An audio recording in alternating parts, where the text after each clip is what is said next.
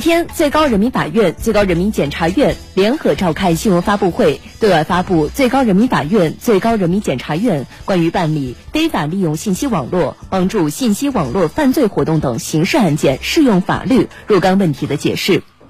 没错，新的司法解释明确了帮助信息网络犯罪活动罪的主观明知推定规则，我们一起来了解一下。根据刑法规定，构成帮助信息网络犯罪活动罪。要求行为人主观方面明知他人利用信息网络实施犯罪。根据司法实践的情况解释总结并明确了帮助信息网络犯罪活动罪主观明知的推定情形，即为他人实施犯罪提供技术支持或者是帮助的，